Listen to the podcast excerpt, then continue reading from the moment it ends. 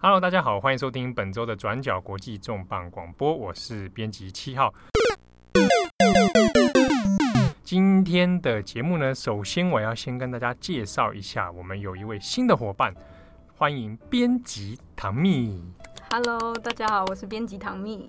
好，大家想说，哎，编辑八号去哪了？没有了，编辑八号在忙哈。今天由我们的新伙伴唐蜜来跟大家来分享重磅广播的内容。唐蜜就是我们上一次。转角国际做征才啊，万中选一出现的啊，是好，太好了，我们就欢迎唐蜜。也许之后的节目里面会不定时出现在我们节目中穿插。如果重磅广播的听友、忠实听友们呢，对我们编辑或者对我们各个题目内容有任何的意见或想法，也欢迎随时留言告诉我们。那今天我们要聊的题目呢，就是我讲这件，我想讲这件事情想很久了。大家知道最近。WHO 世界卫生组织，嗯，他做了一个算是报告跟诊断的报告了哈，嗯，就是呢，他确定要把所谓的游戏成瘾 （gaming disorder） 这件事情列为病症之一。这件事情呢，其实白话文来讲就是，好，游戏成瘾真的会是一种病。这样的报告呢，WHO 可以建议说，那各国也许可以考虑在未来的医疗项目里面，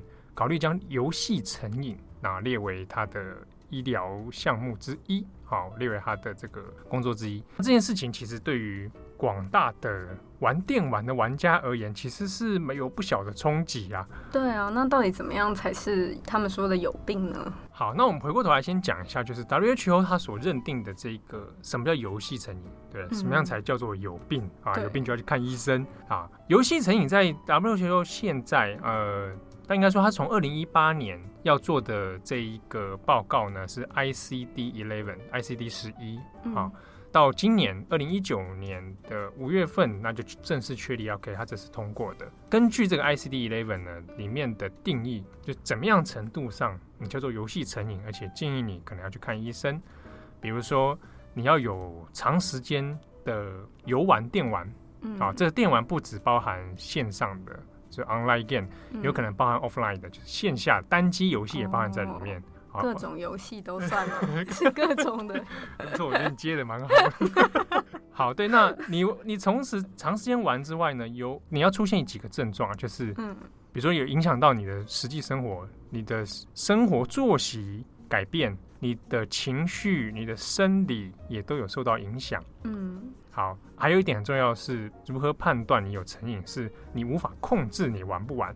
嗯，哦，你就是说你我真的没办法控制，没办法 control 你不玩这件事情。好、嗯哦，然后你只要离开游戏，你就会出现比如说焦虑、哦忧郁、暴躁等等的症状啊、哦，非玩不可的状态。再来呢，有影响到你实际的人际关系的这个状态啊，比如说你开始减少了人际的互动啊，那、你减少语言互动等等。嗯，那。这些行为零零总总加起来，持续超过十二个月以上，超过一年以上，嗯、那这样的条件，你才能算是一种游戏成瘾。嗯、那建议你可能要去求助心理医师或相关精神科等等，去协助改善。嗯、好，那其实天啊，其实算它有一定的门槛呐。嗯，所以你说天天在躲在家里打个电动打几小时，其实当然还好。嗯，比如说我一个礼拜玩游戏的时间。时数大约十小时一周，嗯，那你都玩什么游戏？呃，很多种啊，这个这个这个真的，这游戏玩起来，哎，我好像情绪也没有受到什么特别影响，嗯，生活还是一样的这样子。那如果有人打断你呢？你会生气吗？我会叫他不要吵，不是，那你这样会不会也算情绪失控？不是，不是，不是，哎，你问的问题很好，我其实是靠游戏在缓解我人生的焦虑，对，好，我逃避我现实的压力，所以我就去玩游戏，所以。讲起来就是说，WHO 它的这个这个认定标准呢，其实有一定的程度啦。嗯。可是现在这个报告出来之后，世界上的几个游戏市场大国，比如说美国，嗯，啊，比如说中国、日本、南韩，嗯，其实都对这件事情有蛮多的讨论跟争议的。主要最主要一个争议是，经由 WHO 这样的认定的话，那是不是会等于有一点把玩电玩这件事情连接到一种病症？嗯。好，我们会说，我们会说喝酒会有酗酒成瘾的问题，抽烟有可能有抽烟成瘾上瘾的问题。对，那你是不是把玩电玩，哦，gaming 这件事情放到跟抽烟喝酒一样呢？嗯，呃外界的一些疑虑。主要就是说会害怕说你玩电玩这件事情被标签成一种负面的行为。嗯，就像很多新闻会认为说玩电玩的人都有攻击性啊，或者说有什么样的病啊，要赶快关起来啊，不要放他出来这样子吗？对，有点像是这样子。那或者甚至是说，哎、嗯，你玩网络成瘾，嗯，好，那导致你各种身心灵的一些好像负面影响，嗯，好。但是因为外界的这个疑虑，刚在从去年的时候其实就开始了，主要还是因为当时对于 ICD eleven 它的内容判定的内容其实不太还不清楚嘛。那现在判定内容出来了，其实的确看起来是你要真的要到蛮严重的，那的确才需要去做就医。好，可是这个事情其实引发了很多的讨论，是比如说美国的一些精神科医学会或者心理学会，他们的疑虑是，即便现在 WHO 做这样的。认定其实它还是背后还是缺乏很多临床实验，嗯，就你怎么去把它判定成这样的行为，等于是一种需要被治疗的状态啊。它其实临床实验我们怎么说，它的各种情绪反应或者反社会的反应，就是由游戏造成的呢？嗯，它有可能是其他的原因所导致的嘛？好，这就像很多社会上我们就常常讲，比如说，哎，有的人看漫画就导致他怎么样，嗯，啊，或者玩暴力电玩，他就发生暴力行为。会模仿之类的，对。可是这中间其实背后有很多证据是不太直接而且足够啊，也缺比较缺乏临床实验。所以在相关学界里面，他们的疑虑一个疑虑是这个，嗯。好，那第二个疑虑就是说，对于日本、韩国这两个还有中国这种东亚的游戏大国来说呢，它背后还涉及到的是，诶。普遍社会上对于比如说家长对于小孩对于青少年玩游戏这件事情，它有时候会带有一点点这个负面的标签。对，我会觉得说他们可能就是会学坏啊，然后放弃学业啊，然后不好好的做他该做的事情，不交朋友。对这个现象，当然其实，在大家对生活在台湾的大家来说，应该也不算不陌生的哈，常常就会听到这种话嘛。对。那随着现在电竞产业的兴起。似乎有一点转变，嗯，好，那即便是在电竞发达的南韩，其实对这件事情，WHA 这事情也是有很大的反弹，嗯，最主要反弹主要还是在于电竞产业工会，还有游戏创作、游戏产业工会也有提出一些疑虑，提出疑虑就是第一个还是说这个认定其实把玩游戏这件事情负面化，那第二就是说，如果我们把它视为一种病症的话，那可能对培养电竞选手会是一个阻碍。啊，因为。电竞选手的确，他每每周必须要有点规格训练化之后，他其实玩游戏时间很长。嗯，哦，那的确有可能会是体力或者身体上会出现一些变化。那这样状态，难道要认定成一种病症吗？嗯，这样感觉跟学音乐然后很认真练习的那种道理，是不是也很像啊？对，你就说学音乐，然后导致他这呃身心灵对不对？对对对，累倒啊。这样不算吗？好奇怪。对，没错，你讲的很好。就是现在舆论上也有出现这样的类比啊。嗯，比如说你说玩游戏最后然后导致成瘾，然后最后怎么样要去看医生？那一个人爱运动，嗯，运动到开始跟大家不说话不来往，反社会人格水啊，对，或者情绪可能暴躁或怎么样，健身狂人。对，那这样算是运动成瘾吗？健身成瘾要去治疗？所以它背后的原因推论下来，有人会觉得背后的主因可能不是玩不玩游戏这件事情，而是他之后所产生的其他行为。嗯，对。但是的确，我们不能否认的是，有没有人因为玩游戏而成瘾，而导致 WHO 所担心的这一种状态是有的。那比如说日本啊，就算算是悠久的历游这个游戏大国，对，他们其实近几年也在讨论类似的问题。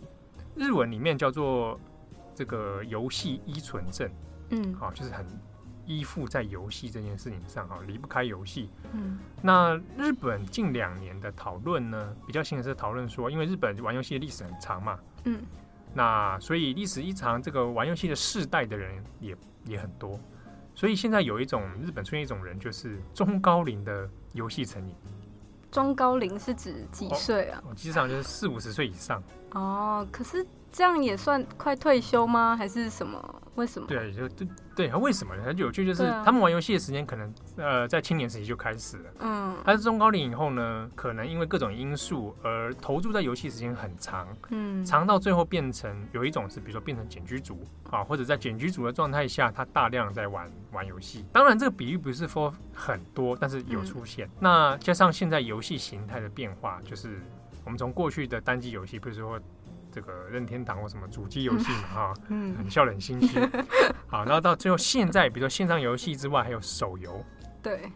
那日本的手游市场非常大，而且那个、嗯、大家知道氪金嘛，在手游里面花钱，对不对？对呃，日本就出现这种无法停止氪金，在里面狂花钱的族群。那中高龄，因为他有经济能力、嗯、啊，当然要不要在游戏里面花钱氪金，那是个人的自由。嗯，但日本有出现一种呃，向心理医师求助，就是他可能有察觉到说自己控制不住了，在花钱。嗯，那花到可能影响到家庭生活啊，影响到各种问题等等。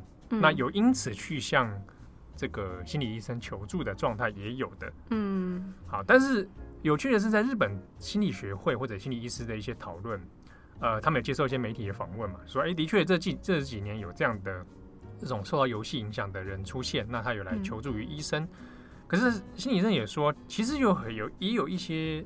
呃，从事这方面治疗的医生自己本身没有玩游戏，嗯，所以他哦。在临床的时候，他可能会对于这件事情，我我要怎么去同理，或者我怎么找到一个比较正确的解决方式，嗯，或者比较认识说这个当事人遭遇到什么样的问题，比如说有可能是我们前面讲，他是利用游戏在缓解个人焦虑，哦，或者他在游戏中真的比较反而比较健康，心理心理比较健康。那这样状态下怎么去处理？对它其实牵涉的问题就还蛮复杂的。好，那除此之外呢？其实我们刚刚讲到是另外一个游戏大国，就是中国嘛。是。但是中国其实状况又非常的复杂。对，他们的就是爸爸不是有出过很多那种虎爸虎妈嘛？他们就是对于说要控管孩子的学业、才艺表演等等，一切都希望是十全十美的人。嗯，可是。诶、欸，在中国哈，这个广大的游戏市场，大家可能看新闻最近也也会注意到，比如说，呃，把游戏和谐化啦，比如说不能喷血啊等等，嗯、那也出现比如说限制游玩的年龄，嗯，啊，比如说几岁以下是不能玩的，嗯，啊，那几岁以上才可以，甚至比如说包含到限制他玩的时间，嗯，啊，把它法规化之后，其实这是一个蛮可怕的事情，对，可是背后只是背后。你出现在于中国这个这个社会体制之下，就是很多的家长或成人呢，嗯，担心小孩上网或者玩游戏成瘾。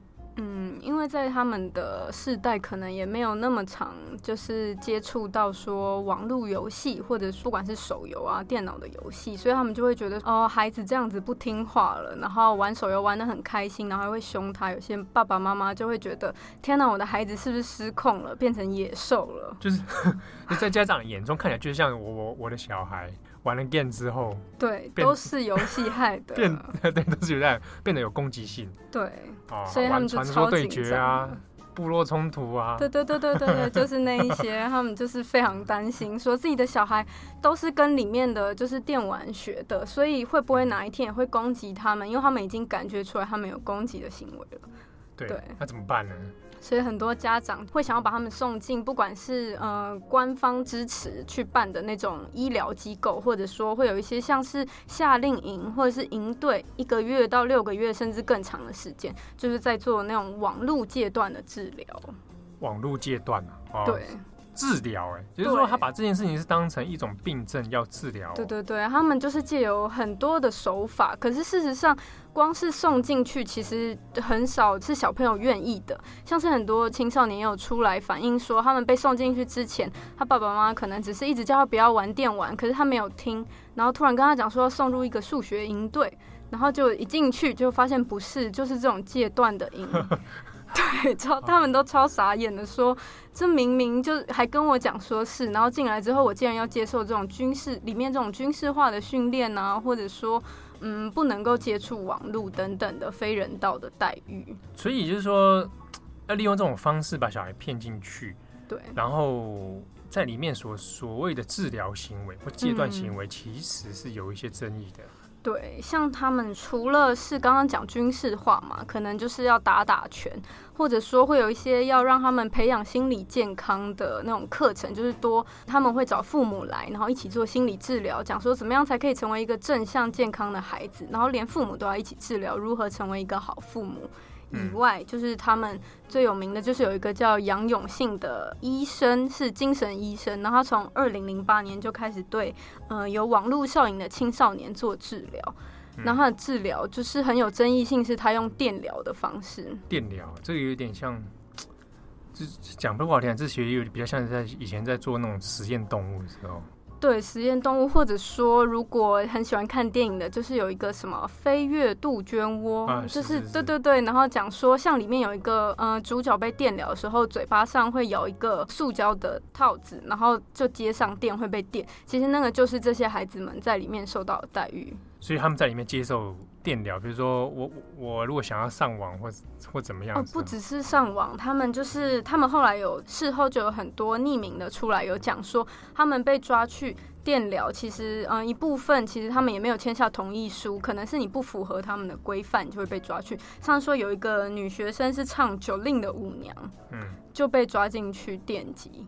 哦，OK，所以他他的。电极的范围是说有点多了，嗯、其中也包含了关于上网成瘾这件事情。对，可是用电疗试图去治疗，嗯，让他戒断，说你不要再有网络成瘾。对啊，那这之中其实网络成瘾其实背后有很大一宗其实是玩游戏啦，嗯，就是在中国玩这个 online game 这件事情。对，所以很多爸妈就觉得说，哎，这个治疗好像真的有效，哎，他们的孩子很多就是经过这些治疗之后，回去非常听话，嗯、就是要他，他几乎都不会再玩游戏了，然后学业成绩上就是没有在，嗯，没有在荒废啊，然后也开始愿意交朋友了，他们就觉得，他们就非常支持这样的做法，所以在中国其实这个是非常有商业市场的。对，就是。这个当然也引发很大争议啊，因为其实讲起来其实也是蛮可怕的，他是用这种方式来做做调整。对。后来这个网络戒断中心后来我记得上过新闻之后也，也也引发很多争议嘛。对。那现在好像好像已经不在了，是不是？对，这个教授的这个戒断中心已经不在了，但他本人还是在那个医院里面。杨医师啊，对，杨永信杨医师就是还是在那个医院里面担任精神精神疾病的治疗医生，而且他的专长还是网络戒断。不过，就是有记者打电话去问说，呃，试探说他要治疗网络戒断怎么办？医院就说，哦，他们已经没有网络戒断这件事情了。但如果他要咨询的话，杨医生是可以咨询的，但是他不会提供治疗这样子。对，因为背后还是有有一些这，不管在医疗专业上还是伦理上，其实都有一些争议。对。那你刚刚前面讲的说，有一些从里面出来过，嗯，那有一些人其实可能并没有。有并并不有效啦，他只是被电击之后还是继续玩游戏嘛？对对对。那这些人，比如说他们对于杨医师，哦，他们非常的仇恨杨医师。光是媒体报道，其实在这那种什么零八年、零九年的时候，就是那个杨永信医师，其实被奉为一个。有效治疗网络成瘾的一个医生，就是大家会一直吹捧他，说他真的有在帮助国家的青少年成为正向的好青年这样子。嗯，但到后来可能陆续有那种青年在这种网络戒断中心死亡，可能是被。嗯、呃，被体罚死亡，或者说自杀死亡等等，然后再加上有人现身说法讲电击治疗，所以事实上就是这个杨永信医生的事情爆发之后，这些受害者也有出来讲，所以大家就非常的恨他，就是也有出了很多作品来，嗯、呃，来攻击他。后来改很多很多人就创作一些，甚至创作游戏。对对对，创作手游啊，或者说桌上型，就是像大家这种对桌游，或者说也有那种网络知名的影片，其实就是用来嗯、呃、攻击他的角色设定，就是他是一个会杀人、会电击人的医生，然后用谐音来称呼这个就是杨教授这样子、嗯、啊。然后这讲讲其实蛮蛮蛮讽刺的，就是。最后，它变成了一款游戏，对，来反击这个杨教授这件事情。对，对，那我们回头来讲，就是这个 WHO 的呃 Gaming Disorder 它的这个报告呢，嗯，呃，当然外界有些疑虑，当然背后呢，这些疑虑当然看了，其实内容实际上的认定标准，呃，目前我看到南韩的说法是，其实、嗯、呃，严格来说，这个并不会影真的影响到电竞产业了，嗯，啊，因为电竞产业要另外。划分，因为它并不太属于这个认定标准里面。嗯，好，那日本方面其实也有一些呃相应的措施，比如说已经有针对这件事情有发布过意见的，比如任天堂。嗯，呃，任天堂是有说他们因为有些游戏是小孩子在玩，嗯，所以它是有一些亲子的那种防范措施，比如说有呃小朋友在玩 Nintendo Switch 的时候，嗯，那大人可以有一个手机的 App 是控制那个游玩时间的。哦，是我以为是要控制，就是控制他怎么玩。啊啊、不是啊，不是说 或者电吉他，不是。对，对对。没有，但但这个东西，呃，任天堂说它有个亲子防范机制啦，哦、嗯，让小孩子避免小孩子长时间游玩。对。呃，当然这个背后还有另外一个问题是，那那小孩子要到多大，他才有办法有权控制我自己玩游戏的时间？嗯，对不对？比如说我一天就想玩八小时，怎么样？嗯。啊，如果一个成人这样做。或者他到几岁还可以被被授权这样做？那这也是一个有趣的议题啦。对。那日本的 Online Game 协会，他们有个产业协会，是有说他们都会有一些声明嘛。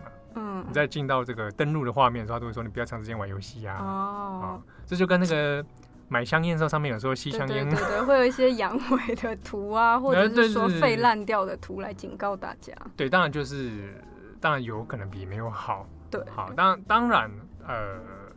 我们我们在这边，其实，在针对 WHO 这个事情的时候，我们要分几个点来看啊，就是一个是它被病理化这件事情是不是真的那么有细致，嗯啊，第二是说，那那的确社会上有这样子因为游戏而产生的相关行为，那要怎么去处理？嗯，那其实背后涉及的问题还是蛮多的。嗯，那最后我们其实补充一个资料，就是。呃，荷兰在二零一九年今年的时候，其实有发布一个全球的游戏市场报告。嗯，那整体来说，全球的游戏市场是成长的，嗯，消费是成长的哦。相对于其他的一种产业停滞的感觉，就是游戏市场是成长的。嗯，那当然，最大国还是美国，那再来是中国、日本、韩国，欧洲的话是德国。嗯。他们现在关心的新兴市场呢，其实就不是上述这几个大国，算是游戏市场成熟国家嘛。嗯，现在比较新兴的是东南亚啊，包含到还有中东。对对，那在这个报告之下呢，他们预估未来其实还是蛮乐观的。嗯，游戏的玩家也会越来越多。好，那可是，在玩家越来越多、跨年龄的世代越来越多之下呢，什么样的行为叫做玩游戏？啊，比如说现在游戏有各种的形态了，嗯，它包含了各种综合的艺术，比如说游戏跟电影的结合。对，我在玩游戏的时候，很像在看一部电影。对，中间会穿插一些很绚丽的，像电影画面的，对，或者所谓沉浸式的游戏。对，你在玩的过程里面，其实跟我们一般所想象的，坐在电脑前按滑鼠键盘，或者我。坐在电视机前面，我握着手把，嗯，那样的东西是有一点点开始出现不同的样貌的。那、嗯、包含 VR 的游戏，对，好，或者我们讲桌游、实体的 board game 这种，嗯、那它也算是 gaming 的一部分。那我们要怎么去认定它最后玩游戏而导致的成瘾？其实都还是一些需要很多临床或者需要更多 case 来研究的。嗯。好，那不知道大家有玩什么游戏？跟你刚刚问我玩游戏，对不对？对。但因为今天时间不够了 啊，我我就暂停这个，不然这个要再说两集。是的，是的。好，感谢大家的收听，我是编辑七号，我是编辑唐蜜，我们下礼拜再会，拜拜，拜拜。